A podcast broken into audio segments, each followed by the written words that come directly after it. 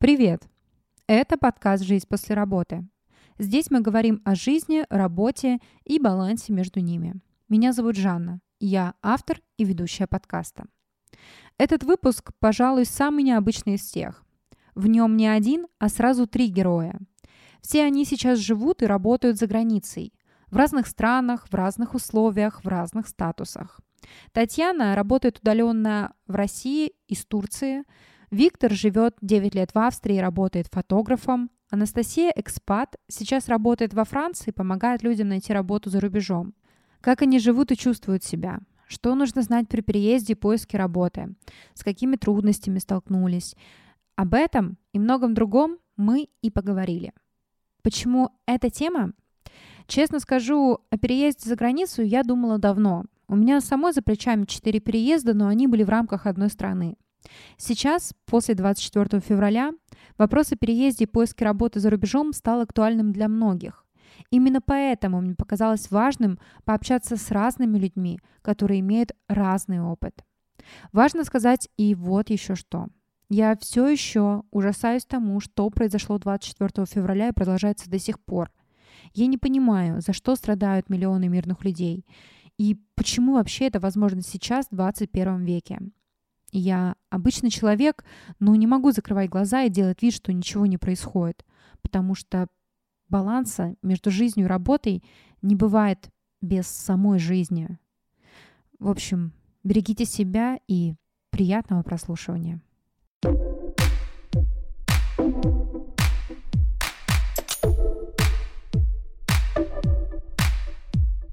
Ну что, а, на связи у нас Татьяна, из э, Турции.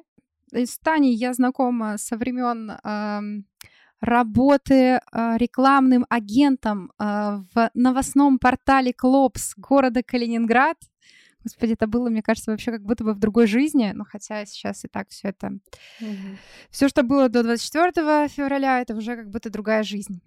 Тань, привет! И расскажи, что ты делаешь в Турции. Привет, Жанна. Я в Турции морально, наверное, спасаюсь от того, что у нас происходит дома. А, потому что в какой-то момент почувствовала себя очень тяжело от большого количества новостей, от того, как эти новости перерабатывают у нас окружающие. Я поняла, что мне нужно отвлечься, нужно поменять э, жизнь, найти какие-то, знаешь, сложности, которые я буду преодолевать, и не буду погружаться в новости. Кем ты работаешь, и тебе вообще удается сейчас работать в Турции, и вообще что там происходит именно с тобой в контексте работы?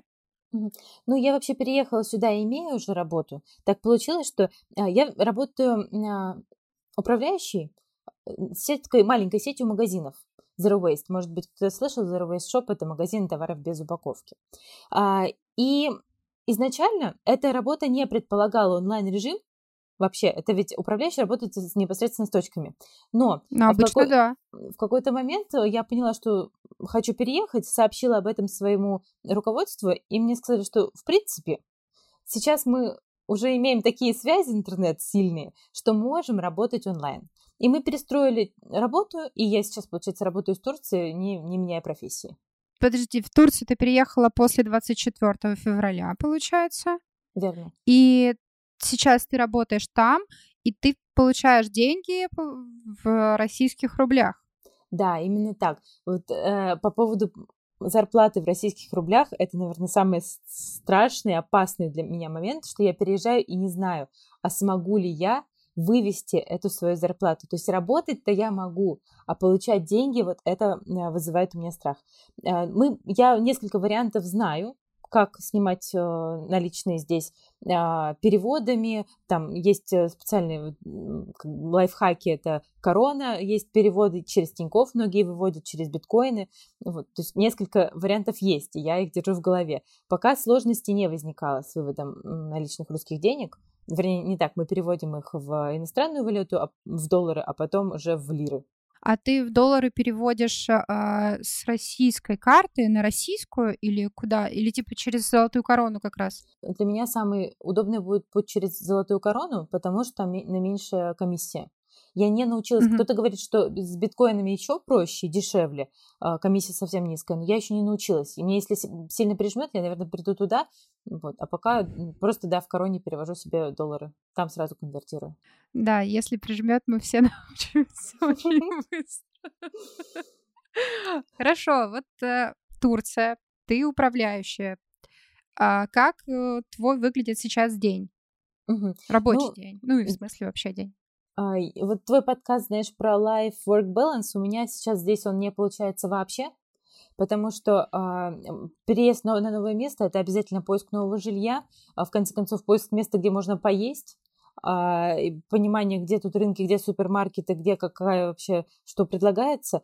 А, и я можно сказать, работаю и смотрю, э, вот я сейчас уже сняла жилье на данный момент, но до этого я смотрела жилье, искала его, ездила с э, риэлтором. В, в Турции крайне сложно снять сейчас жилье, потому что много русских едет, цены поднимаются, и качество жилья сильно падает за те деньги, которые мы можем себе позволить. А, и я, значит, как, бывало у меня такое, что на собрании я сидела во время вот последний раз подписания договора на, на аренду квартиры. Вот, то есть я попросила э, Офигеть. ребят, ребят, подождите, у меня сейчас собрание, мне нужно полчасика вот эм, уделить этому времени, а вы пока делайте документы. Вот они делали мне документы, я пошла в их переговорную, э, посидела на собрании, мы пообщались с коллегами, и дальше я снова вернулась к этому, к съему жилья. Вот это все так происходит. Как-то э, мне пришлось ждать в Макдональдсе, вот тут в местном, э, тоже риэлтора, я пока ждала, э, работала. Работаю по вечерам поздно, по ночам, потому что э, нужно объем работы свой все-таки выполнить, а днем я занята, mm-hmm. занята тем, что езжу и ищу жилье. Я ездила, слава богу, сейчас уже сняла. Но ты, получается, в таком была каком-то, как, не знаю, как белка в колесе, в таком очень, э, хочется режиме, сказать, да. собранном режиме, э, вот так, угу. и делала 500 тысяч дел одновременно. Да, да, я именно так себя ощущала, я постоянно была на чеку, потому что ведь нужно не упускать детали по работе. Там же э, работа это такая вещь, которая требует твоего мозга включения.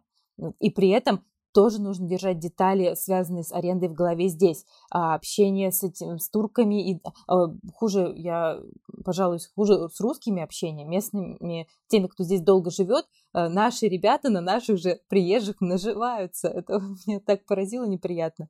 В смысле, э, комиссии берут или что? что? Да, комиссии берут, обманывают. Э, нам попались русскоговорящие риэлторы первые, вот, и они, знаешь, я задала какой-то простейший вопрос про, по поводу того, что можем ли мы получить вид на жительство на одну квартиру, там два человека. Они такие, а у вас какие, говорят, эти отношения, то есть закреплены э, бумагами, как это называется, официальные? Вот, я говорю, нет, они придумали такое правило, что оказывается, якобы, нельзя официальные отнош... э, неофициальные отношения иметь и жить в одном жилье и получить вид на жительство. Вот. Они это придумали, сказали мне, я немножко перепугалась. Гуглится. Да, в том-то и дело. Но они, видимо, решили, что на идиотов э, напали. Вот я сначала напряглась, думаю, что такое. Э, я, тут есть специальная служба, кстати, 157 номер телефона, если кто-то будет слушать из Турции, я рекомендую, это э, служба миграционная. Она там разговаривает на русском, полная поддержка на русском. Э, вот, ну, вообще, на самом деле, на любом языке нам нужна, была на русском. И поэтому мы там все узнавали. И мы тут же позвонили, нам сказали, что никаких таких правил нет. А они, боже мой, такие звезды пришли нам сказали, мы вашу проблему проблему решим.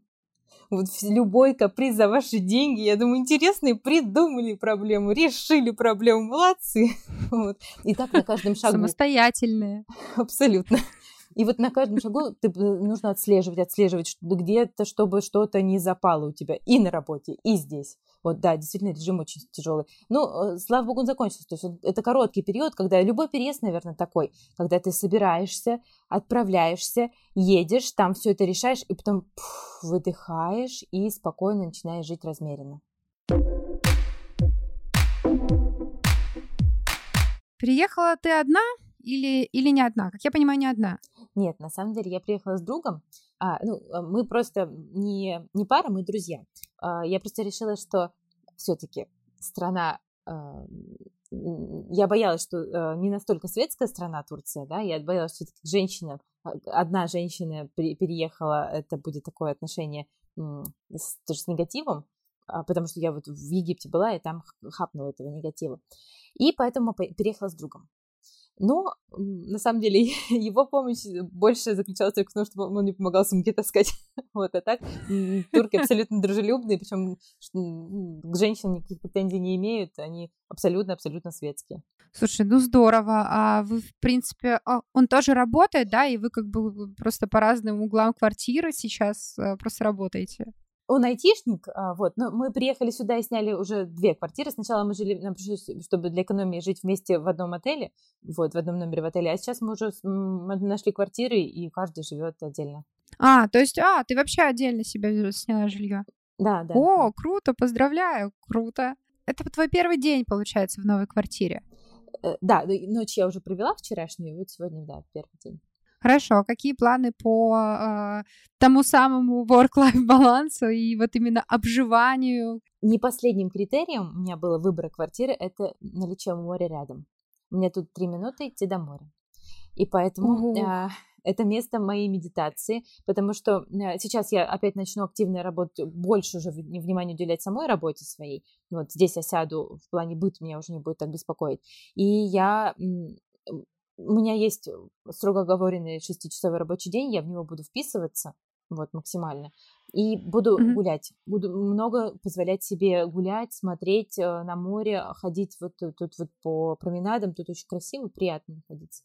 И я думаю, что постепенно я внутри почувствую, у меня есть такое, такая точка опоры, и она в стрессовой ситуации теряется, а потом я ее постепенно начинаю ощущать, ощущать, и дальше я все становлюсь сильнее, у меня вырабатывается режим дня, а, сон, меня со сном постоянно проблемы, и я уже прям работаю над тем, чтобы их не было. Вот я сейчас поработаю над сном, над тем, чтобы есть и плюс-минус в одно и то же время, снова восстановлю режим, и исходя из этого буду уже строить рабочий график. Я стесняюсь спросить, сколько зарабатывают управляющие из Калининграда, э, сети магазина, э, значит, экотоваров. На самом Блин, деле, немного.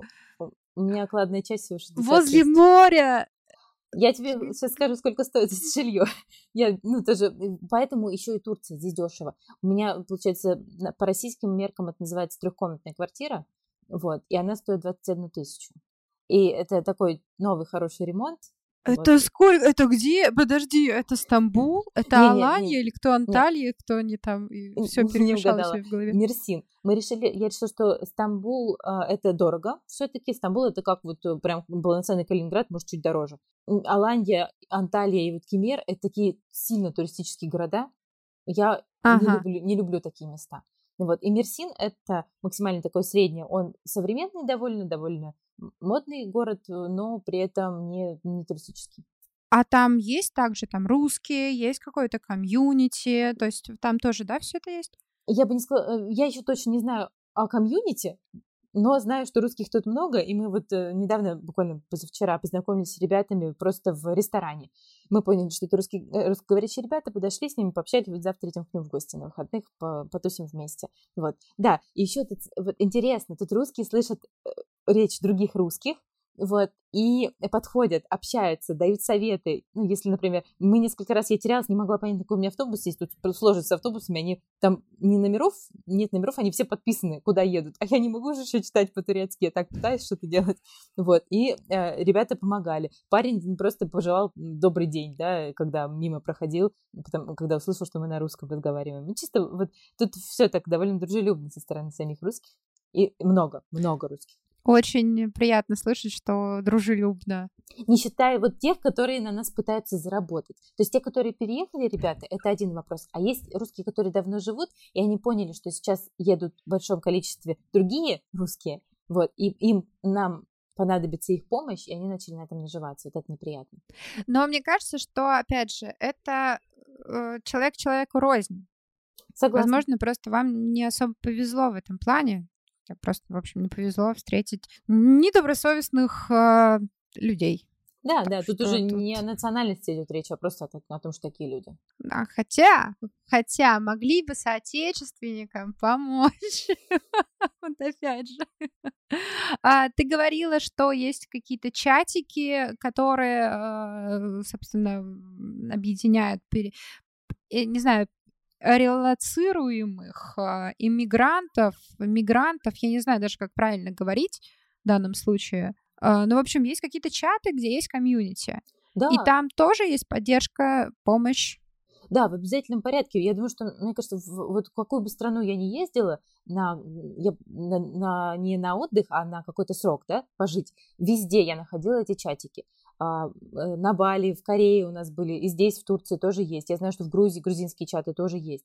Да, люди объединяются, обмениваются там информацией, начинают о каких-то бытовых вопросах простых, э, где там, что, что купить, да, где там, кто, займите мне утюг, да, если они недалеко живут, а, и заканчивая большими вещами, связанными с тем, как, как с деньгами быть, как квартиры, вообще какие районы города хорошо осваивать, какие нет.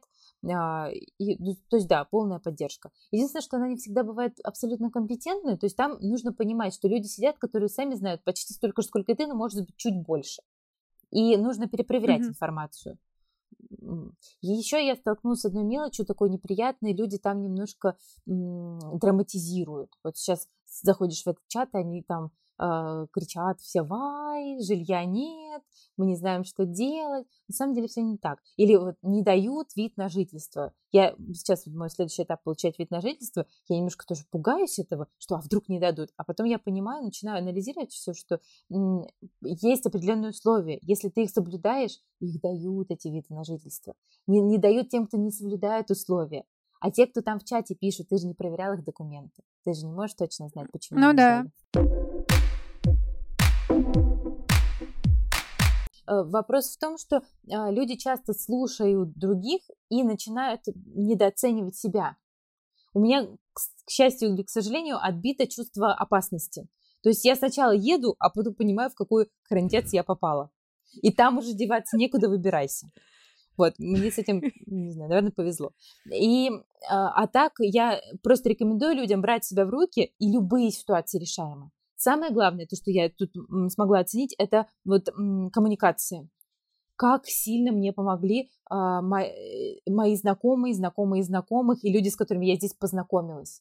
То есть э, так получилось, я э, вообще родом из Кемеровской области, я там, а, я здесь, вернее, нашла друзей, которые, с которыми там когда-то общалась, а у них были свои друзья, которые мне крайне сильно помогли здесь обосноваться, вот эту квартиру, вернее, не квартиру, а мне помогли документы с документами, потому что на иностранном языке все-таки сложно читать, вот, местные друзья друзей и вот, вот э, как шесть рукопожатий.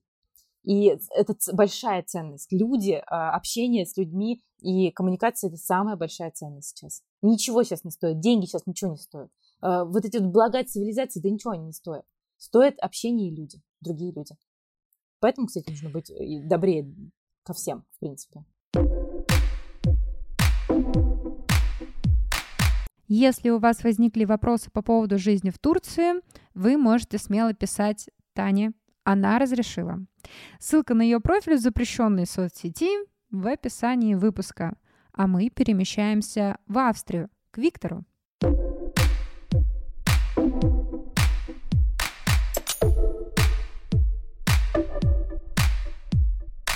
А, ты находишься в Австрии. Да. Расскажи, как ты все-таки приехал туда? Переехал ведь очень давно.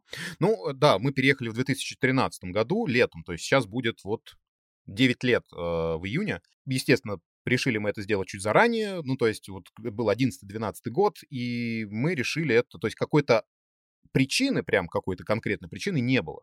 Мы просто решили попробовать, потому что, ну, подвернулась такая возможность, и мы подумали, что еще чуть-чуть это появятся какие-то обязательства, ипотека, дети, с детьми это все сложнее, и как-то вот и быт, скажем так, съест нас. И мы решили попробовать. То есть быт может нас есть где-то в другом месте. Мы подумали мы и попробовали, чтобы нас быт ел в другом месте, в Австрии.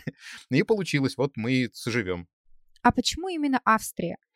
Слушай, не было такого прям... А, у меня, смотри, так, давай, пред, предыстория. Да, у меня супруга закончила университет международных отношений, а, нет, подожди, закончила факультет международных отношений подожди, ФИЯ, ИМКА, факультет иностранных языков. Факультет иностранных языков закончила немецкий язык, то есть она на немецком говорила в совершенстве и говорит в совершенстве.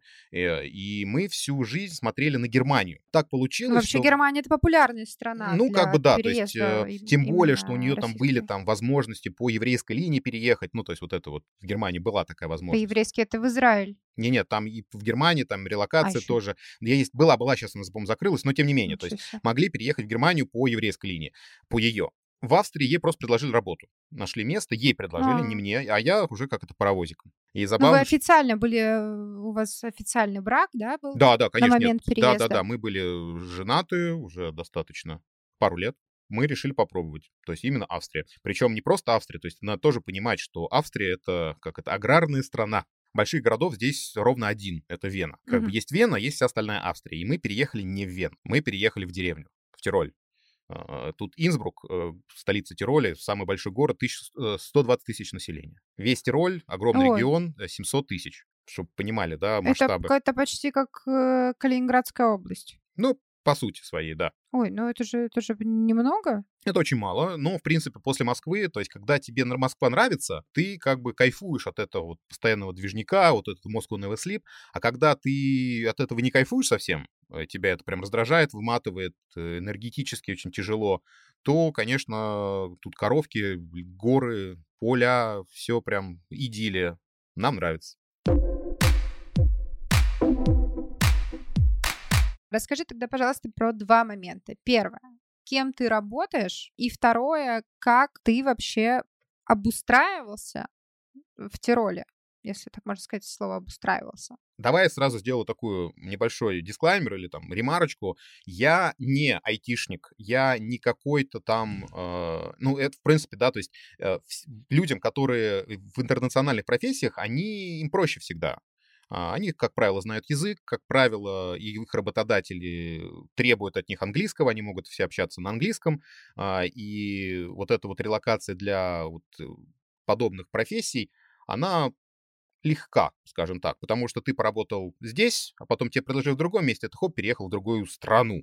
У меня знакомый есть. э, Ну, вот это он тоже проще, да. ну да, то есть я не такой, к сожалению. Я всегда был культурно а, ориентированный, гуманитарий, скажем так. В Москве я занимался организацией мероприятий. Я был техническим специалистом, э, скажем так, не самым плохим, делал большие крупные мероприятия. Опыт у меня был огромный, и я ехал сюда с полным ощущением, что, ух, я сейчас взорву это болото. Не, не получилось взорвать, оно меня, скажем так, затянуло в себя. Но, то есть, э, банально, я приехал сюда, первое, что я начал учи- учить язык, э, это понятное дело, потому что без языка здесь нахрен никому не нужен. А ты вообще не знал, когда переехал? В Европе есть такая система э, уровня знания языка А1, Б1, а, ну, буквенная обуч- система обучения.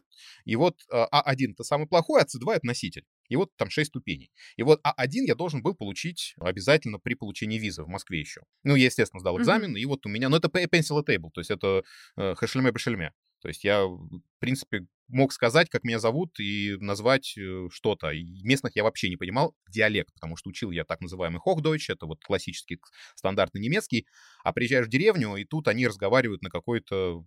Я вот шучу, что даже с местным разговариваю, то есть даже местные меня спрашивают, типа, а как ты? Я говорю, слушайте, я приехал, э, и вот они мне что-то говорят, а я вот даже вот слово не, не вычленяю. То есть не то, что я не понимаю, о чем они говорят. Я даже не понимаю, что они... Слов, я буквы не вижу. И я такой, типа, извините, пожалуйста, я, типа, немножко не понял. Можете повторить, может быть, помедленнее? И они мне говорят ту же самую тарабарщину, только медленно. И ты вот первые полгода я ни хрена не понимал. А ведь они же стараются с тобой говорить, а ты такой, типа, глазами хлопаешь и... мгм, мгм. Ну, это, это очень сложно, то есть, особенно диалекты, то есть, вот Верхняя Австрия, ой, Верхний Тироль, он очень сложный диалектный э, регион, и, конечно, когда ты на- научишься понимать именно вот э, это, Верхний Тироль, э, то, конечно, сразу же ты понимаешь многие диалекты в принципе. По поводу языка разобрались. Э, Когда ты приехал, э, кем ты начал работать? Я не знаю, искал работу как? У нас были сбережения, и я попросил супругу не трогать меня первый год по поводу работы. Понял, что это скучновато немножко, целый год ни черта не делать, поэтому я поучил язык и решил поискать работу. И я, естественно, искал в ивенте, в организации мероприятий, как бы в полном ощущении, в полной уверенности от того, что я вот приду, покажу, что я умею, быстренько с самых низов поднимусь на самый верх, потому что, ну, такие специалисты, как я, на дороге не валяются. Как выяснилось... Валяются. Не специалист я совсем, нет. Они просто такие, как я, нахрен никому не нужны. Я пошел работать, нашел фирму, которая занимается прокатом оборудования, именно для мероприятий. Это свет, звук, видео, шатры и так далее. И, естественно, пошел на самую низшую должность, потому что, ну, никому, никому не нужен э, человек без языка. И, соответственно, я поработав там два месяца, я понял, что выше этого, что есть сейчас, без обучения я не достигну. Оказывается, в Австрии этой профессии надо учиться, она есть э, какое-то, есть обучение, оно несколько лет длится. Э, это не университет, это так, ну, это типа техникум, но тем не менее, я, честно говоря, не очень хотел заново все это проходить, потому что я это все умею, но на слово, скажем так, мне мало кто верил.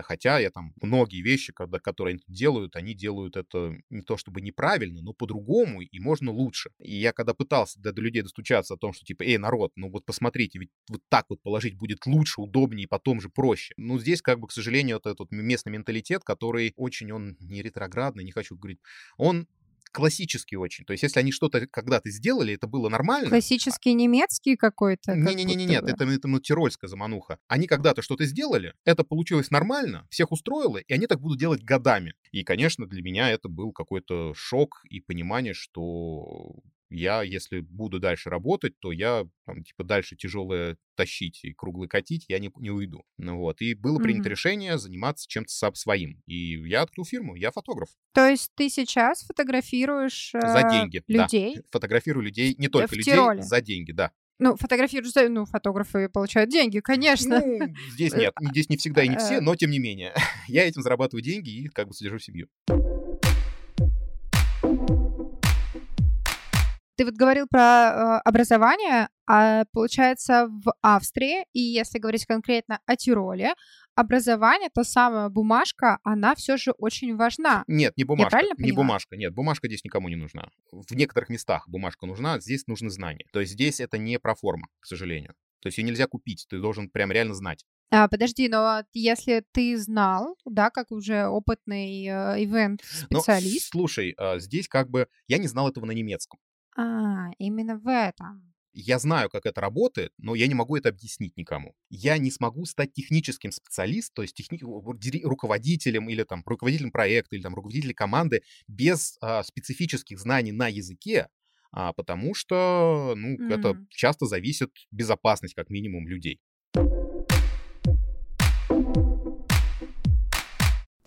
Подробно о том, как Виктор искал клиентов в Австрии, с какими трудностями столкнулся, как стал тем самым парнем в бабочке и на сколько лет Тироль отстает от Москвы, ищите в телеграм-канале «Жизнь после работы». Ссылка в описании выпуска. А еще там же ссылка на сайт с работами Виктора. Зайдите, Посмотрите, какую красоту он делает. Кстати, там же в описании выпуска лежит ссылка на подкасты Виктора. И да, если вы слушаете этот выпуск в Apple Podcast, то, пожалуйста, поставьте оценку и напишите отзыв. Это полностью бесплатно, но показывает мне, что все делается не зря. Спасибо.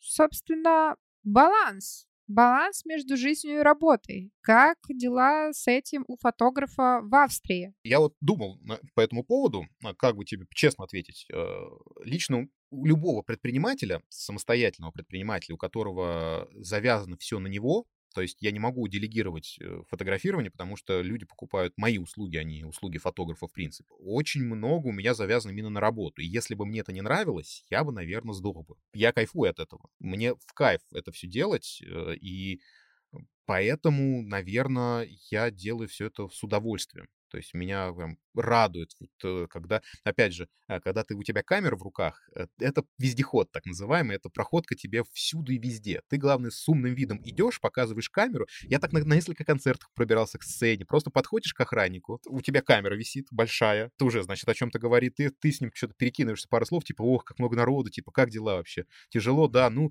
причем это Тироль, это нормально. То есть здесь это нормально, здесь это как бы в России может воспринять, восприняться как-то странно, а здесь это вполне себе нормально, когда одним работник, типа, подходит к другому работнику, они перекидываются пару дежурных слов и, расходятся по своим делам. И вот я таким образом проходил кучу где, потому что человек с камерой, если он туда идет, значит, он идет ну, по делам, потому что, ну, так надо, значит, ему. Ох уж этот русский. Ну, это не только русские так делают, и я открою секрет.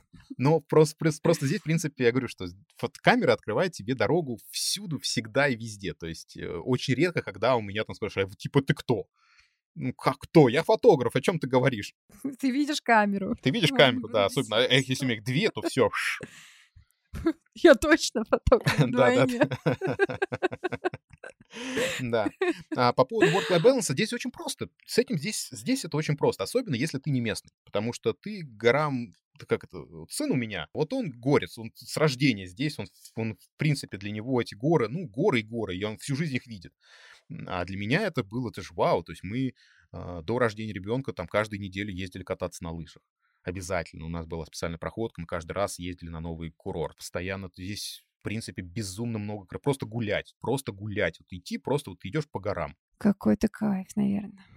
Это кайф, это прям безусве... безусловно. Ты, или там ты выходишь просто в город и садишься и кушаешь мороженое. Вот на старой, на площади старого города какого-нибудь, которому там, не знаю, там 300, 500, 700 лет.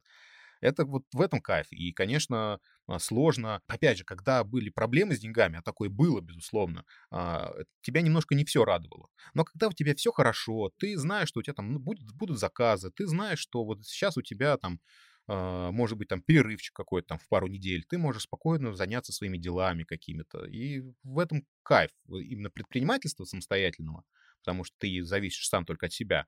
Но это, конечно, и огромный минус, потому что ты работаешь без выходных, если надо, ты работаешь э, по вечерам, если надо, а, и так далее, и так далее. То есть... Ну, такой ненормированный график. Абсолютно ненормированный, и при этом как бы у тебя давлеет э, те вещи, которыми ты заниматься не хотел бы. Ну, то, допустим, там, продвижение себя, э, там, SMM тот же самый, это реклама, поиск заказов, а я не продавец, я ненавижу продавать, а мне приходится, потому что как бы без этого никак. Ты переехал, да, когда вы с женой переехали, а, вы ездили а, в горы, на лыжах и так далее. Сейчас, прожив уже 9 лет, а это довольно, мне кажется, ну, такой серьезный срок, угу. ты до сих пор удивляешься а, красоте этих гор, ты до сих пор ловишь вот, вот те самые чувства, когда вот еще только перее, переехал. Нет, конечно. Ты вот кайфуешь тот от самый другого. восторг а ты кайфуешь от другого.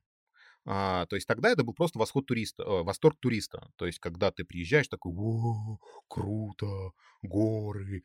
А типа сейчас ты такой типа, а поехали-ка мы вот туда, потому что я слышал, что там есть крутой водопадик, и мы сейчас до него дойдем. Вот какие-то такие вот вещи, которые э, турист, ну, если только случайно наткнется, это там, или там можно поехать на какой-нибудь фестивальчик э, местной музыки тирольской, там, йодля, а, потому что она для местных, то есть а ты нигде этой информации там как турист не узнаешь, и ты едешь туда и кайфуешь от того, что ты вот занимаешься вот такими вот вещами. В, это, в этом есть прикол. Но это, понимаешь, это не для всех. То есть Тироль не для всех. То есть это должно... Ты от этого должен кайфовать. Ты должен а, кайфовать от того, что ты в деревне. А, ну, это, безусловно, очень крутая а, деревня, но это тем не менее. То есть у меня вот здесь вот э, за, за стеной, за забором от моего дома находится а, ферма. И у меня здесь вокруг поля. Так что периодически мне донос, доносятся запахи специфические, когда удобрения, знаешь. А, ну, при этом... Что, что поделать? Ну, как бы, нет, то есть ты от этого должен кайфовать. Ты знаешь, когда приезжают э, такие вот, э, как это я называю, скучающие жены, ну, еще не жены, как бы такие вот, вышли замуж за принца из Австрии, приезжают в Австрию такие девочки холеные и понимают, что они приехали в деревню. Все, как бы ты в деревне, здесь ничего нет. То есть особенно для них, в их понимании здесь ничего нету. И, конечно, они прям скучают, скучают по той жизни, и, конечно, они там э, грустят максимально. Тем более, что это, это, как обычно, очень слабое знание языка, это очень слабое понимание местного менталитета и так далее, так далее, так далее. А если ты э, хочешь влиться, то если ты хочешь э, стать местным, то ты как бы стараешься понять, чем они живут. И как бы вот и все.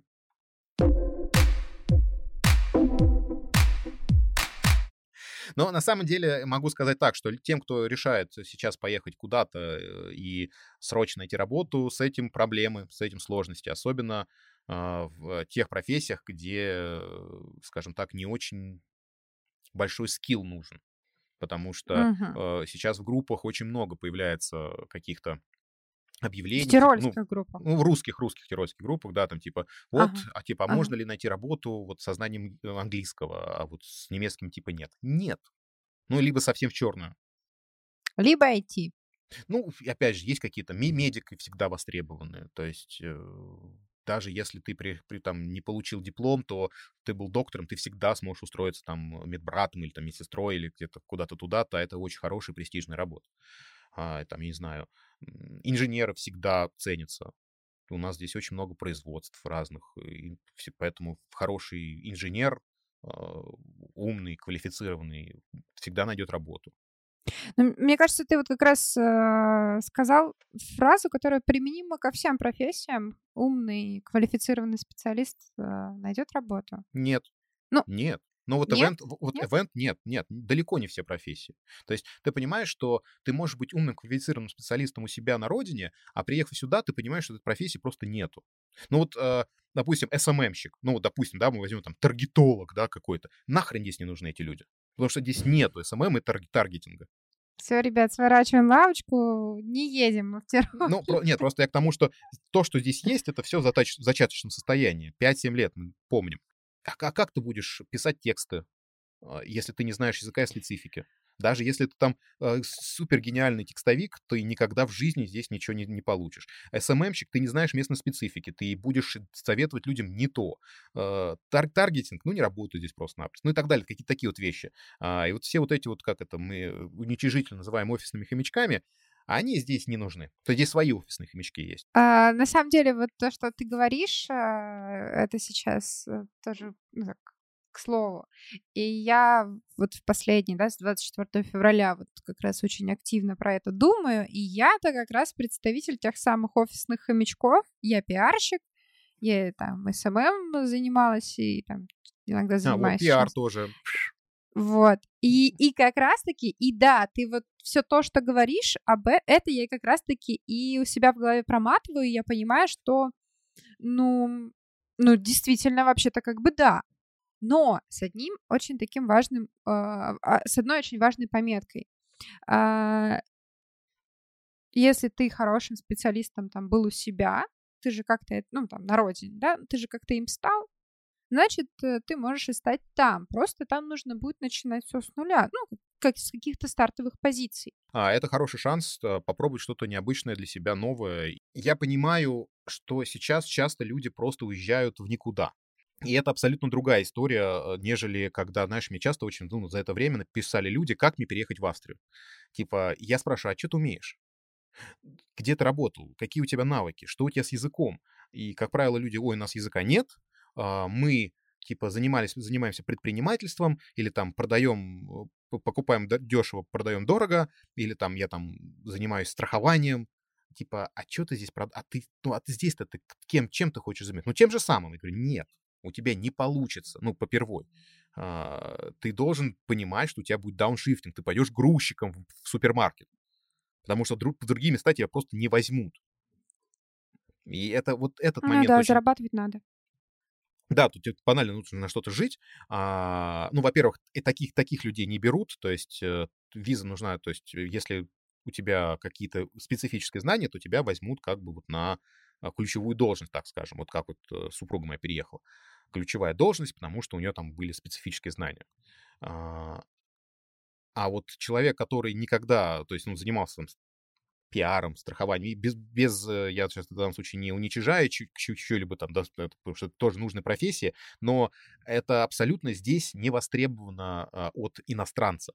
И э, я ну, подозреваю, правда. что это не только в Тироле, это, я думаю, во всем мире. А, тем более, что люди да. думают, что они знают английский язык. И это, к сожалению, очень большая проблема многих людей. А, они общаются в своем кругу, и они знают, э, типа, английский на каком-то приемлемом уровне, но это же не то же самое, что на нем разговаривать. И ты никогда не будешь напишешь красивый текст на английском языке, если ты этого никогда не делал. Или там делал, но Да. с переводчиком и для... там, ну, я не, образно сейчас не знаю, что никогда этим тоже не интересовался. Ты сейчас просто все мои мысли, все, что вот у меня в голове по этому поводу, ты сейчас все это как раз-таки говоришь, потому что я ну, то есть э, я не тешу себя надеждой, что если я вдруг решусь там через неделю уехать, э, просто вот Мой тебе на- совет, езжай в большой город. Это, кстати, да, это тоже немаловажный момент, да, да, да, да. А, Но я все равно себе не тешу надежды, что я прям такая приду, и меня на следующий день возьмут на работу. не Это возьмут. так. И это очень сильно разбивает твои желания. То есть ты понимаешь, что здесь демотивация Да, ну на- то есть не нужно думать, что вот ты приехал и тебя все ждут. Это неправда, это не так. Меня никто в Питере не ждал. А это одна страна. когда ты переезжаешь, ну, так часто переезжала, это одно. Это ты уже привыкшая к тому, что ты начинаешь с нуля.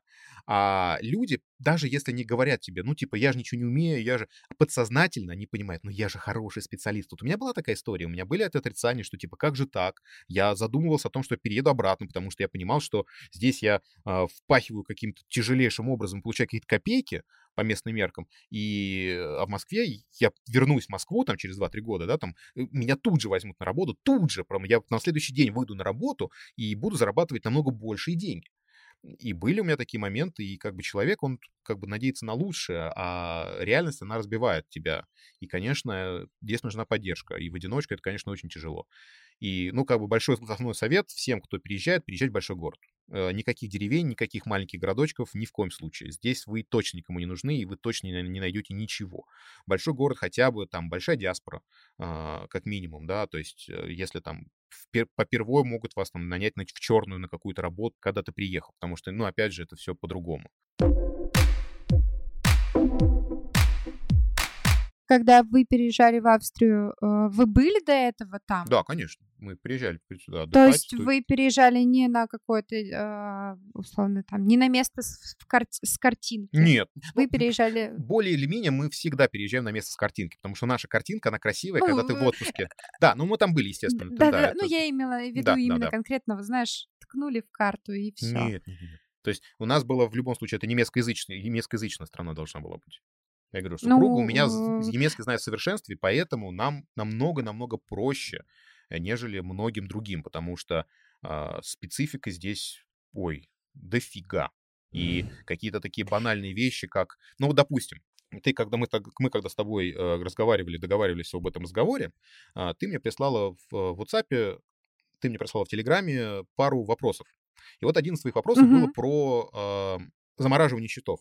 Да, я хотела спросить, но я потом подумала, раз ты живешь долгое время, то, наверное, тебе это не актуально. Ты понимаешь, а, сейчас а, очень часто где вскакивает, э, всплывает такая пани- паническая история, допустим, вот у меня лично в Фейсбуке, а, который сейчас ныне запрещен, а, появлялась э, информация, что караул-караул, у всех во Франции заблокировали счета. Это у людей, которые там тысячу лет живут, они не могут оплатить квартиру. А, В Вене такая же история была, что караул-караул закрывают счета, будьте бдительно осторожны. С российским паспортом. Счета, которые открыты на российский паспорт. И, естественно, я открывал счета, счет на свой, на, и на фирму открывал счет, тоже все на российский паспорт. Люди не читают, они не смотрят. То есть э, вот это то, говорит о том проблеме, что э, у- утекают очень много информации у людей, а, и им намного сложнее жить. Скорее всего, люди, которые закрыли счета, им попросили, их попросили э, предоставить вид на жительство. Подтверждение того, что вы живете там. Они это не увидели, не заметили, неправильно прочитали, неправильно поняли. И в какой-то момент не, нету предоставления, закрываются. И они, конечно, бегут, и им потом все это откроют, потому что они предоставят эти документы, но это геморрой. Если бы они это заранее выяснили бы, заранее поняли бы, прочитали бы на своем языке с той страны, в которой они живут, все было бы хорошо. Я сейчас как бы говорю про идеальную ситуацию, потому что я бы тоже этот момент пропустил бы. Если бы не супруга, я бы этот момент пропустил бы, потому что я смахнул э, информашку в своем банковском приложении, я не прочитал ее. А другое дело, что у меня хорошие отношения с э, моим мен- менеджером, э, и он мне лично позвонил. Спросил Виктор, Мгм. типа, а можешь мне прислать свой iPhone-раститель? Э, Типа, мне нужно твой и жены. Я говорю, слушай, а может, прислали тебе уже? Он такие, да, ой, слушай, да, правда, пришло, ушло вниз. Все, вопросов нет. Нас никто ничего не, не заблокировал.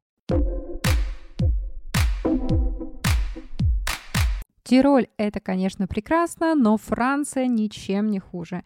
Тем более, что следующая гостья, Анастасия, знает, как найти работу за рубежом.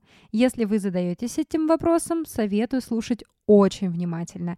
И не забудьте подписаться на телеграм-канал «Жизнь после работы». В нем я публикую то, что не вошло в полный выпуск. Ссылка в описании профиля, как и ссылка на проект «Экспат» от Анастасии. Итак, Анастасия, здравствуйте. Здравствуйте, Жанна. Первое, что я хотела бы спросить, а почему экспат?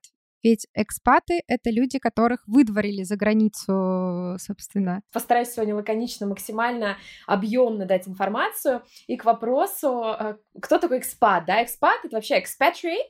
Это человек, который уехал работать за границу по временному, долгосрочному, краткосрочному контракту на официальных условиях, как человек, который представляет свою страну за границей на официальных условиях, соответственно, в той стране, в которую он уезжает. Вот, поэтому это это действительно человек, mm-hmm. который не эмигрировал, это ни, ничего не имеет общего с иммигрантами, иммигрантами. Это вот человек, который профессионально уехал именно получить э, рабочий опыт и поделиться своим. То есть это человек, который уезжает э, по рабочей визе конкретно? Абсолютно. Да, человек, который угу, уезжает поняла. работать в никуда, просто, да, ну, там, берет, например, по, по, бизнес, по, по туристической визе, прошу прощения, по туристической визе уезжает, решает остаться, например, поработать на лето, это, конечно же, не экспат. Экспат — это человек, которому корпорация предоставляет рабочий контракт, и он с этим рабочим контрактом едет, имея полную поддержку той корпорации, в рамках которой он уезжает. Кроме того, что вы автор курса, да, а, и в целом а, консультируете людей по поводу а, получения работы за границей, чем вы еще занимаетесь? Я сама экспат, экспат с шестилетним опытом. Да, свой первый рабочий контракт за границей я подписала в 2016 году. Это была Германия, Гамбург. И я туда уехала по рабочему контракту, к которому стремилась практически пять лет. И это был такой очень сложный, тернистый с моей вообще, с моей перспективы путь. Я очень огромное количество ошибок понаделала.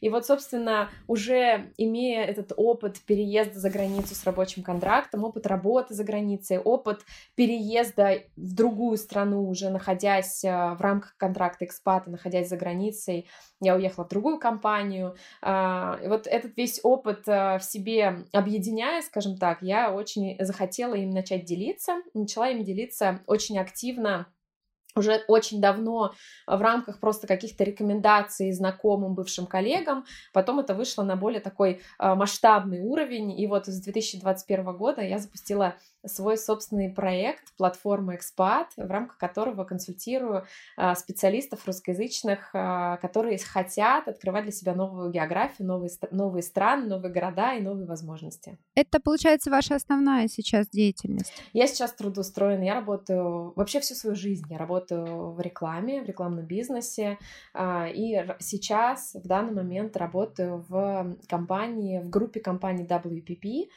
офис находится в Париже, это глобальный европейский офис а, рекламных коммуникационных агентств. Я занимаю позицию Group Head, Group Lead. Это клиентский департамент рекламного агентства. И вот вы как раз говорили о том, что пять лет ушло на это. Как вы вообще э, к этому пришли? С какими вы трудностями столкнулись в, в достижении этой цели? То, что, по крайней мере, сейчас изучаю я, ну, как будто бы это довольно нелегко. Вы знаете, Жан, на самом деле вот сейчас, с моей точки зрения, вот находясь сейчас в моменте, я бы сказала, что да, это не просто, но это настолько возможно, вот насколько возможно просто сменить работу, перейти на своем рынке, да, локально, в другую компанию. То есть в целом это примерно вот тех же усилий требует, да. Здесь, наверное, ключевое это прежде всего целеполагание, прежде всего фокус, да, на задачи, на цели, куда ты uh-huh. хочешь, куда ты стремишься, Дальше простроение, вот это построение вот этого пути, как туда достичь, подготовка всех инструментов, да, рабочих и умение себя презентовать. По большому счету, вот это все, что требуется, и то же самое в любом случае от любого специалиста требуется для того, чтобы получить классную работу и офер в хорошую корпорацию даже на русскоязычных рынках, да, рынках, а в своей стране, в своем городе. Поэтому, по большому счету, это примерно тех же, тех же усилий э, и требует. Может быть, немножко дольше с точки зрения времени это займет, но так или иначе, это все про то же.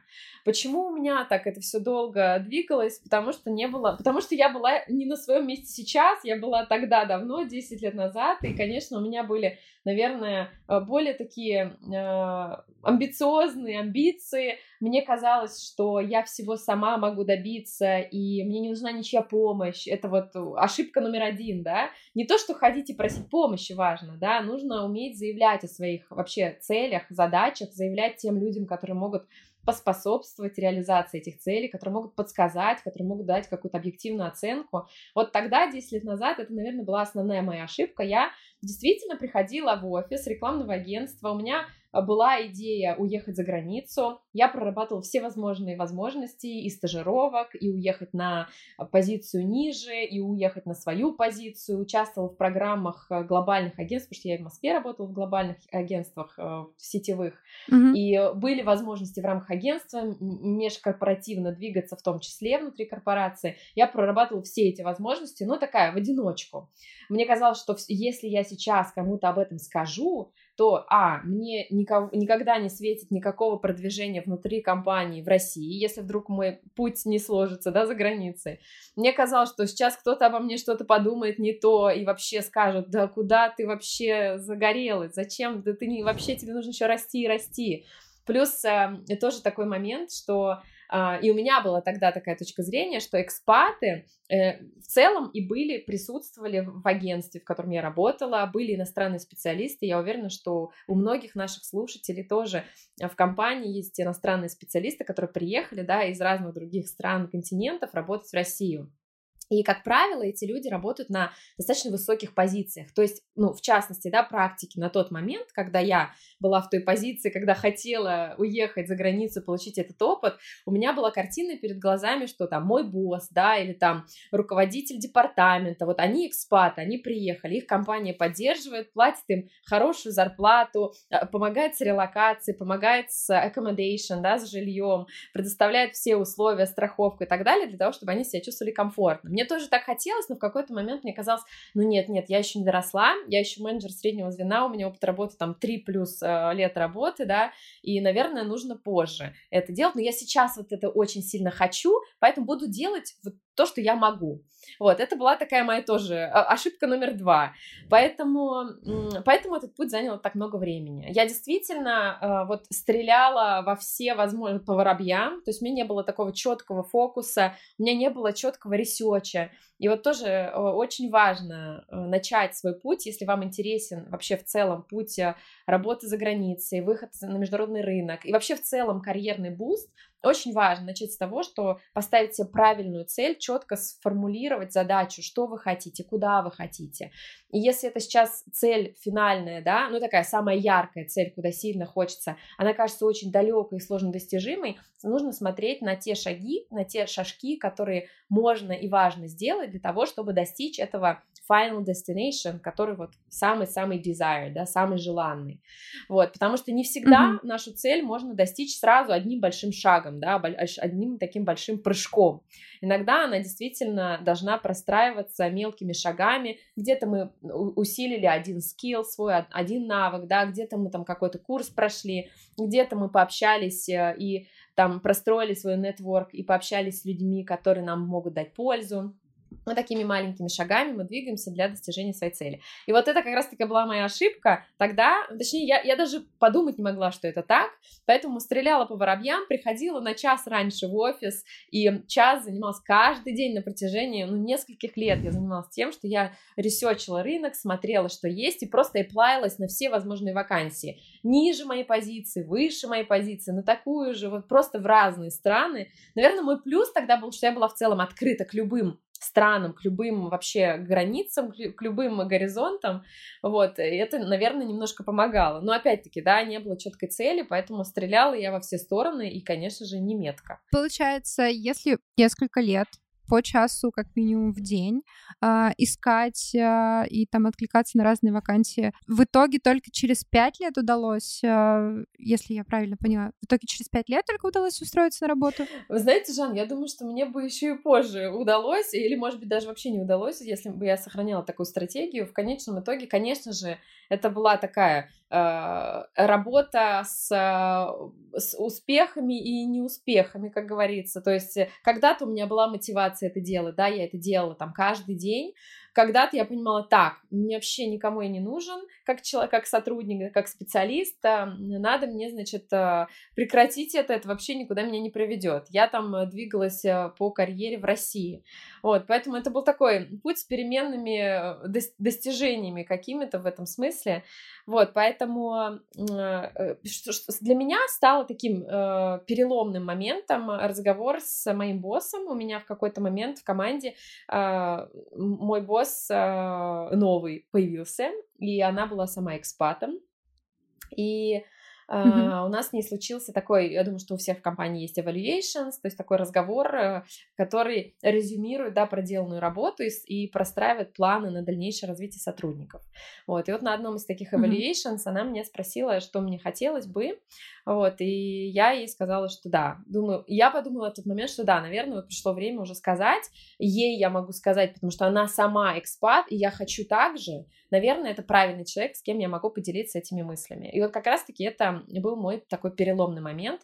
Я действительно заявила о своем желании. Когда я о нем заявила, на самом деле, я даже сама как-то в него а, действительно поверила, действительно поверила, что это возможно, наверное. Особенно, когда я услышала обратную связь, что действительно это классный путь, это здорово, и здорово, что есть такие амбиции, и я в целом могу тебе подсказать, как тебе двигаться, что тебе нужно прокачивать, да, как вообще строить эту стратегию выхода на международный рынок. Вот она мне очень-очень сильно помогла с точки зрения планирования, с точки зрения вообще веры в себя. Поэтому обязательно очень важно иметь того человека, не просто да, рядом члена семьи, да, который может субъективно оценить ваши возможности. Действительно, вас может поддержать да, эмоционально семья, ваш партнер, там мама, брат, сестра, друзья, но действительно такую объективную оценку э, с точки зрения развития карьеры и бизнеса может дать только человек, который сам находится в этом бизнесе и действительно знает внутрянку. И вот в моем случае она стала mm-hmm. этим самым человеком, который мне дал, во-первых, уверенность, а во-вторых, стала помогать, давать мне проект, да, работу с над проектами, которые связаны с международными командами, чтобы я больше интегрировалась в работу с а, командами европейскими, американскими и так далее. Ну, тогда была такая возможность. Вот, отправляла меня в командировки, где я могла тоже себя как-то презентовать, проявить. В дальнейшем я тоже меня там стали замечать и какие-то опции предлагать тоже с точки зрения ведения проектов с ними, с точки зрения даже у меня была возможность релокации на тот момент, как раз достаточно быстро я к этому пришла после того, как вот это желание свое mm-hmm. сформулировала и дала о нем знать человек, который мог на это как-то повлиять. Когда я говорю повлиять, это не значит, что человек взял там мое резюме, отправил там своему другу, да, где-то. Нет, ну это человек помог. Абсолютно, помог. очень сильно. Понятное дело. Да, да. очень сильно. Угу. Хотела еще сказать, что пять лет это ого-го в плане вот это упорство. Это очень круто. Mm-hmm. Прям э, восхищается, восхищение вызывает. По поводу того, куда уезжать и вообще э, текущая ситуация, да, в которой там мы все оказались, и вот это вот все. Есть некие, э, назовем так, особенности э, сейчас, в 2022 году, когда что у нас там апрель, люди, которые планировали, возможно, когда-то или только сейчас задумались о э, релокации, об э, работе за рубежом, им, возможно, ну, назовем так, э, если это не IT-специалист, не программист, возможно, будут проблемки э, в поиске работы, потому что программистов-то как раз берут очень хорошо с руками-ногами и помогают в том числе в релокации. А если человек не программист, не IT-специалист, куда, в какую страну я имею в виду, и что, кроме целеполагания, стоит сделать в первую очередь? Угу. Вообще, в целом, про текущую ситуацию. Мы очень часто, вообще, я очень часто с этим вопросом сталкиваюсь, особенно, да, в последние недели, в последние месяцы. А, самый главный вопрос, да, будет ли в целом работа, либо хвататься за любые предложения на рынке, возможно ли в целом сейчас релокация, даже если вы, вам удалось получить офер, реально ли, да, вот именно физически оказаться в той стране, в которую вы стремитесь, или а, там, откуда приехал, пришел офер, да, прилетел. На самом деле, вот если возвращаясь к ситуации, я провожу аналогию, и я работаю в рамках платформы Expat тоже а, с международными HR, а, тоже они проводят так, такую же параллель. Когда началась пандемия, тоже была такая паника, да, паника со стороны компаний, со стороны сотрудников, соискателей, со стороны вообще всех вокруг. И в итоге рынок сначала очень сильно просел, Потом мы помним, что летом начал такой, начался рост, несмотря на локдауны, некоторые компании и индустрии выстрелили даже на пике пандемии. Что это значит? Значит, они набрали сотрудников, которые помогли растить их бизнес. И мой опыт показывает в том числе, что э, в этот период были сферы, и были, были сферы, которые очень сильно нуждались в хороших специалистах. И контракты тоже за границу были в тот момент в том числе. У меня личные несколько кейсов есть, когда люди в 2020 году получали оферы, релацировались они позже, но они начинали интеграцию свою в компании, в команды европейские уже очень активно mm-hmm. в 2020 году. Поэтому примерно, да, вот та же самая динамика сейчас наблюдается, и кажется, что вот примерно мы по тому же сценарию будем жить.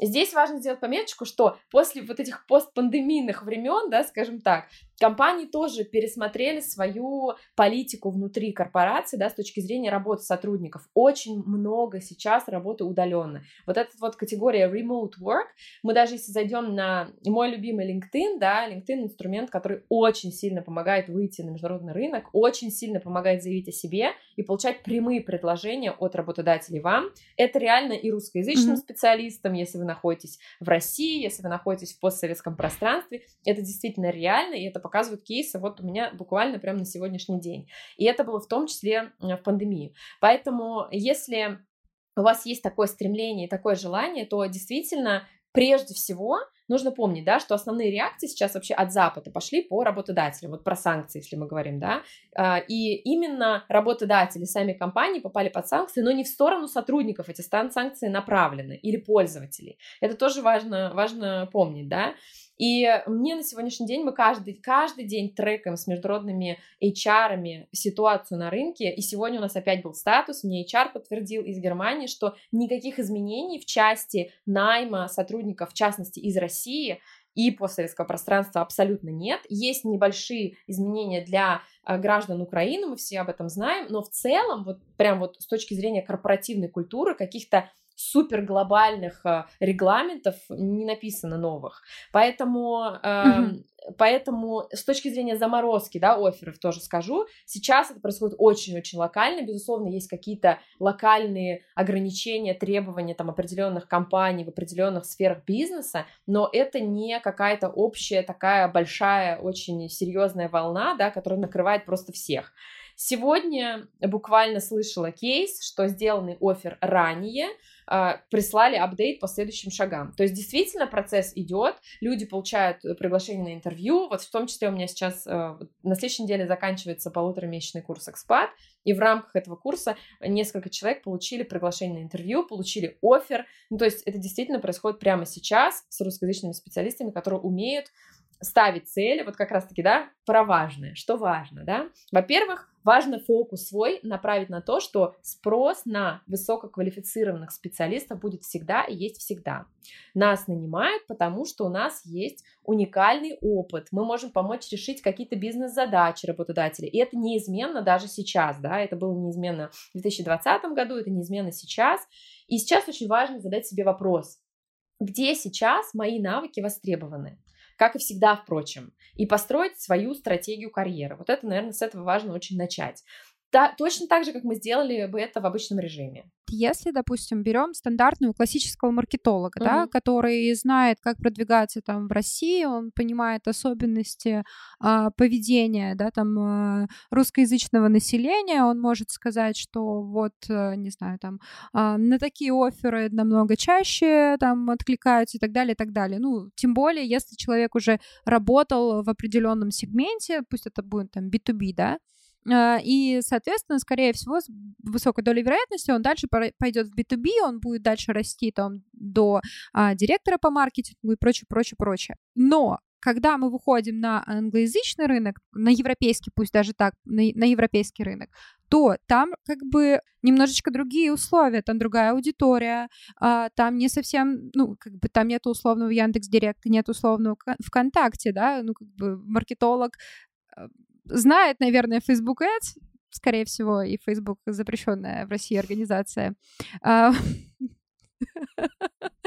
Так вот, то, что делать а, при переходе а, в Европу, да, на, Европу, на европейский рынок, насколько я понимаю, что посмотреть релевантные а, вакансии, посмотреть, какие требования, подстроить свое резюме таким образом, чтобы было подходящим под эти требования, но ведь все равно а, вот этот вот а, неуловимый вайб, даже вот так вот это сформулирую, его же очень тяжело а, перело...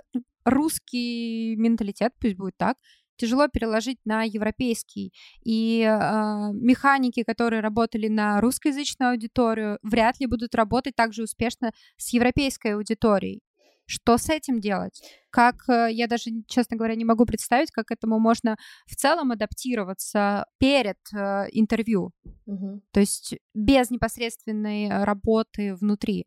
Да, а, на самом деле в этом и самая прелесть вообще контракта экспата и, наверное, становлением экспатом, потому что от вас никто не требует э, переделки внутренней, да, от вас, ник... А, от вас требуется только ваш опыт, который вы э, сумели наработать в своей стране. И в этом основная ценность. Основная ценность экспата в том, что он свой уникальный опыт, знание уникальных своих локальных инсайтов, вообще целом внутри э, стратегии бизнеса, которые заложены вот именно нахождением, там, будем говорить, да, про российский рынок, на российском рынке, который очень сильно кризисный, постоянно меняющийся, постоянно взлеты и падения. Это, это, и это на самом деле наше огромное преимущество. Абсолютно не нужно а, нужно, наоборот, его очень сильно педалировать, очень сильно его уметь а, продавать и презентовать, потому что первое, от нас не требует никто изменений вообще в целом своих подходов и так далее. То есть в этом смысле адаптация нужна будет только с точки зрения вас как специалист, как, как э, личности на месте, куда вы приедете, только, только для того, чтобы вам было комфортнее жить в новой стране, да, вот в этом плане mm-hmm. потребуется адаптация, mm-hmm. да, адаптация в плане работы абсолютно но я бы сказала, что там переделывание себя как специалиста под европейский или американский или там азиатский реалии абсолютно не требуется, потому что компании, которые открыты работать с экспатами, с международными специалистами, они поэтому и инвестируют ресурсы, время и деньги, да, в найм иностранных сотрудников, потому что они хотят получить нового сотрудника с новыми совершенно э, идеями, с новыми инсайтами, с новым подходом к бизнесу, для того, чтобы этот бизнес успешнее решать, и чтобы он успешнее работал благодаря таким сотрудникам. То есть в этом сама суть найма иностранных специалистов. Не для того, чтобы найти такого же, но только там из России, но чтобы он точно так же действовал, как немец, например, да, там, как э, немецкий сотрудник в Германии, вот, а вот идея в том, чтобы взять человека, который совершенно с другой стороны, совершенно иначе посмотрят. И я вот на своем опыте могу рассказать, да, что я сейчас работаю в парижском офисе, у нас 80% сотрудников экспаты. То есть действительно офис мультинациональный. То есть э, французы, по большому счету, несмотря на то, что офис находится в Париже, во Франции, 20, э, наверное, процентов составляют французы, и это чаще всего и, и, и в большинстве своем это э, финансы, это бухгалтерия, это legal, да, вот эти департаменты, все, mm-hmm. все сотрудники, которые действительно драйвят бизнес с точки зрения идей, продвижения, стратегии, все иностранцы, практически все экспаты. И работая с, вот, с специалистами из разных уголков нашей страны, иногда действительно, я иногда попадаю на встречу и понимаю, что ну, с этой стороны я никогда в жизни не смотрела на эту задачу, да.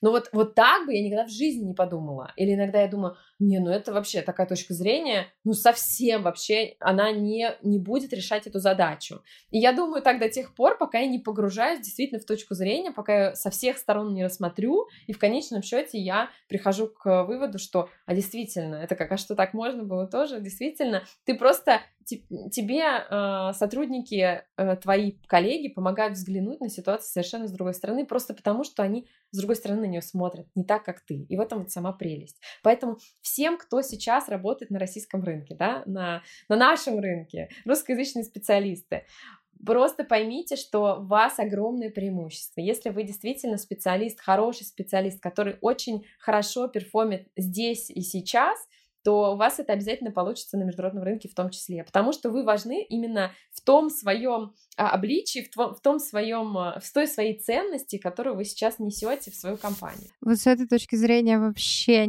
вообще не смотрела на ситуацию, если честно. Ого, Ого. Мгм. А, хорошо, тогда вот такие, собственно, вопросы по поводу страны. Я как раз э, это уже говорила, а, но еще раз повторюсь. В какую страну сейчас а, лучше всего поехать именно работать? И если, условно, опять же, удаленная да, работа, мы знаем, какие бывают там условия в плане удаленно ты работаешь тоже, там, не знаю, Франции, но при этом физически ты находишься в Грузии, да, и там, в принципе, все равно ты получаешь в евро, получаешь в долларах, и тебе, в принципе, ну, довольно комфортно. Если говорить конкретно о работе в стране, то есть э, не про удаленные форматы, а именно вот э, про классические, что ли, пусть будет так. Угу. Куда? Лучше? Откровенно говоря, да, нет четкого ответа на этот вопрос. То есть, безусловно, все зависит от сферы бизнеса, прежде всего. Да, то есть мы прежде всего смотрим, то есть когда, например, участник там одной из моих программ мне говорит, там, первый вопрос, который я задаю, а куда вы хотите? куда интересно, да, куда хочется двигаться. Мне, мне как правило, просто 99% людей говорят «А, Нью-Йорк, Лондон, Париж. И как только, и мы все понимаем, почему, да, то есть это топ of mind просто, это топ of mind столицы а, мирового бизнеса, причем неважно в каком... Это классический набор. Абсолютно. Такой. Вот, про классический набор. Как только мне даже не приходится копать глубоко, я просто задаю вопрос, а почему, почему? Это связано со сферой бизнеса, а, и да, и нет, да, в целом. И мы начинаем понимать, что в целом-то это не, не самые главные наши точки Б. В целом огромное количество всевозможных вариантов есть, и человек к нему в целом открыт, к ним открыт.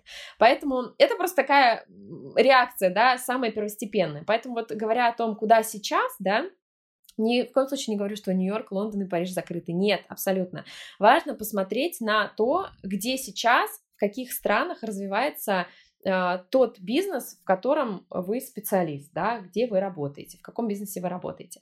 Если говорить о том, что, ну, я работаю там, например, в маркетинге, да, и в целом я понимаю, что, или там в какой-нибудь FMCG компании, и я понимаю, что и там мне Америка подходит, да, и в тот же Нью-Йорк, мне и Европа, в целом есть региональные европейские офисы, и мне тоже они интересны, и Азия в целом хорошо, да, почему нет?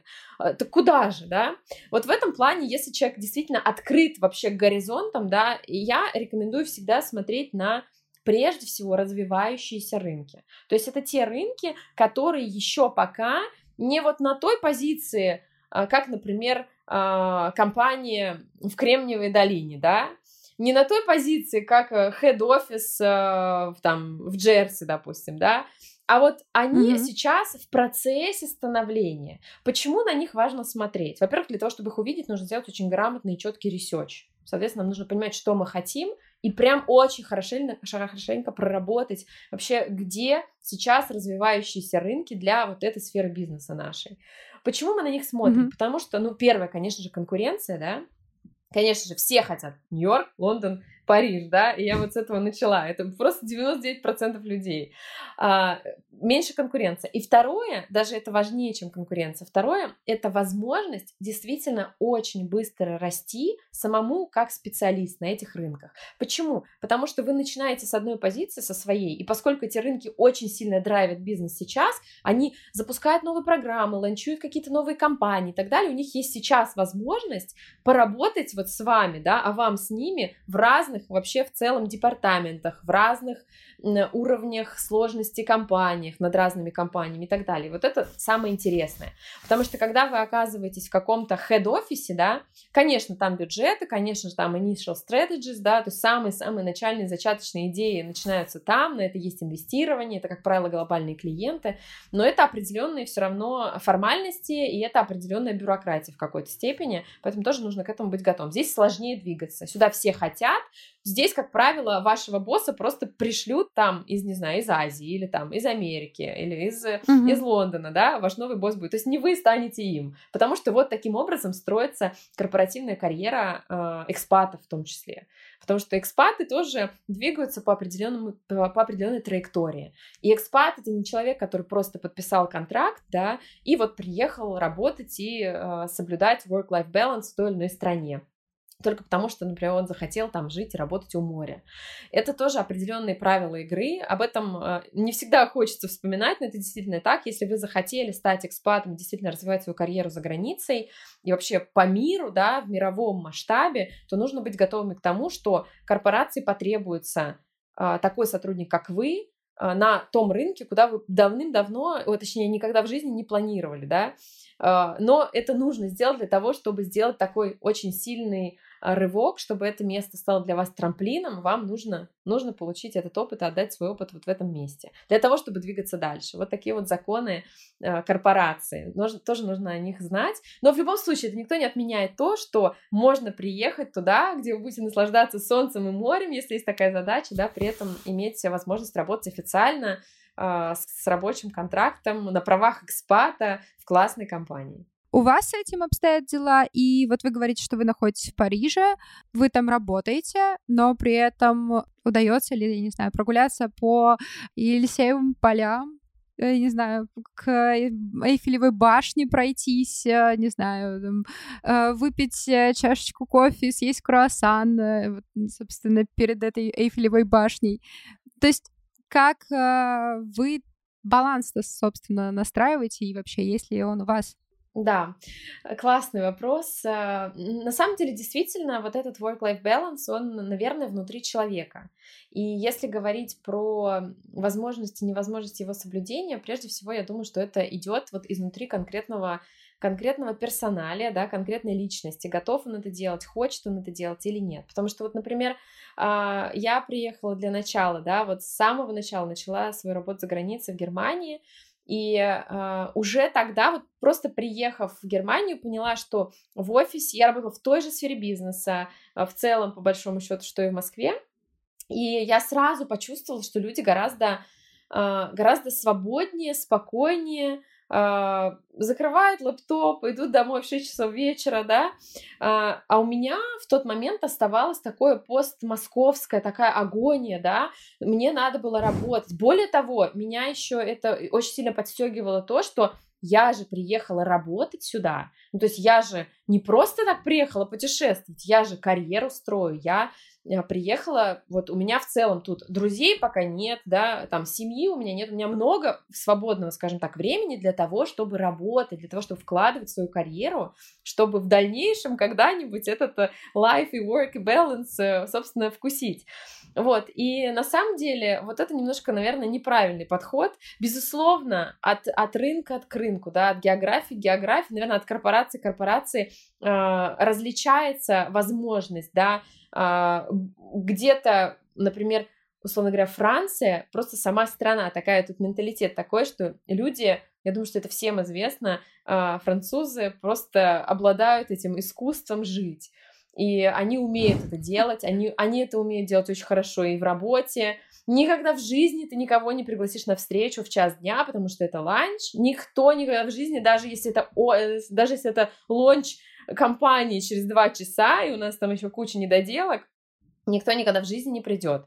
Если ты кого-то просишь, например, э, ответить тебе на письмо там уже под конец рабочего дня, можно даже столкнуться с какой-то негативной реакцией, тебе могут высказать, что ты что, не уважать мое личное время, я уже вообще-то по пути домой, или там я уже ужинаю, условно говоря. То есть даже такая реакция, неважно, обещал тебе человек сегодня или нет, ты ему, у меня такая ситуация была, я не дождалась обратной связи от э, продюсера и написала ей в 6 часов вечера, что ну что, там будет какой-то фидбэк. Она говорит, ты что, вообще-то я уже дома.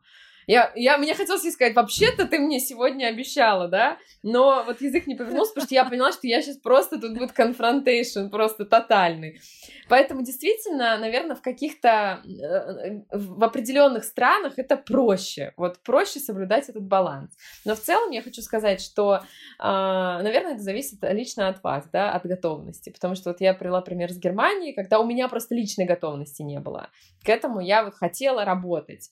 А, и мне в целом не нужно было это. Ну и тогда и ситуация была другая, да, у меня тогда не было детей, я была не замужем, и нет, я была замужем, но я как-то вот, не знаю, балансировать могла, мне получалось это делать, и мой, э, мой супруг тоже очень в целом меня поддерживал и понимал, что я хочу сейчас строить карьеру. Поэтому это это вот мне моя задача была такая. Вот, а, конечно, mm-hmm. если мы приедем, я была тоже в 2012 году на стажировке в Нью-Йорке, в, тоже в рекламном агентстве, и там, конечно, я там долго не работала, работала три месяца, но я поняла, что в целом life balance вообще очень сложно соблюдать. Может быть, выходные, но э, что я наблюдала в будни, это было прям вот прям work hard очень сильно, то есть ланч за рабочим столом, вообще совершенно нормальная история, параллельно с э, написанием писем, там, с презентациями и так далее, обедать где-то параллельно, да, там прийти э, в офис и в офисе завтракать, например, за рабочим столом, потому что прийти пораньше. То есть это прям такая культура. Вот, может быть, это такая специфика бизнеса, в том числе такого жесткого, но это действительно такие, такой, такая рутина утренняя, дневная и вечерняя. Mm-hmm. Вот. Но я все-таки возвращаюсь к тому, что человек сам вправе определять свои границы, да, Э, что он готов, чем он готов жертвовать в данный момент времени, чем он не готов. И вот с этой готовностью, наверное, тоже с этим пониманием себя тоже важно подойти к поиску работы не только за границей, а в целом, да. Это безусловно. А, и тут, э, конечно, конечно, да, все зависит только от человека а, и от его решения. Но конкретно у вас сейчас а, вот вам удается в том самом Париже соблюдать вот этот вот баланс, делать как ваши коллеги после шести вечера, закрывать лэптоп и уходить домой э, к детям и к мужу? А, да, ну, во-первых, оговорюсь, да, сейчас работает дистанционно. То есть сейчас большинство компаний, моя корпорация в частности, мы работаем дистанционно, а, и у меня есть возможность не приходить в офис физически. Основной регламент э, требует присутствия личное три дня в месяц, и это прям практика очень распространенная сейчас в европейских компаниях, что три дня в месяц ты обязан быть в офисе, да, это уже по договоренности с руководителем, когда важно, в зависимости от проекта, от клиентов, от встреч и так далее, но вот такой регламент. Все остальное время можно находиться mm-hmm. на удаленке, поэтому в целом, как ты распределяешь свой рабочий день, это up to you. Еще одну пометку сделаю, что на удаленке работать сложнее, потому что у тебя вот эти границы размыты, нет такого, что ты пришел в офис, сел от компьютер, вот я начал работать, О, да? да? Замечаете. О, да. Да, да, да. Вот, то же самое. И в Европе это тоже вот в полной мере ощущается. Мне кажется, что я даже в какой-то момент не узнала Францию в работе дистанционно, потому что я действительно поняла, что нет, в офисе в жизни такого не было. В 9 часов вечера еще можете на письмо ответить. Вот на удаленке такая ситуация появилась. Ну что, во-первых, ссылка на проект Экспат в описании выпуска. Переходите и изучайте информацию. А во-вторых, кажется, получилась очень цельная беседа, и вопрос жизни и работы за рубежом удалось раскрыть со всех сторон. От себя могу добавить, что это в любом случае очень индивидуальная история. Как лично вам будет на новом месте, вы можете проверить только сами. К примеру, я сейчас нахожусь в Грузии, и первые несколько дней мне было очень и очень нелегко именно с а, моральной такой точки зрения. А, хотя у меня есть опыт переезда, четыре переезда за плечами, и со стороны местных жителей я не увидела и не услышала никакой агрессии в мой адрес. В общем, если хотите уехать, дерзайте и обязательно берегите себя. До новых встреч!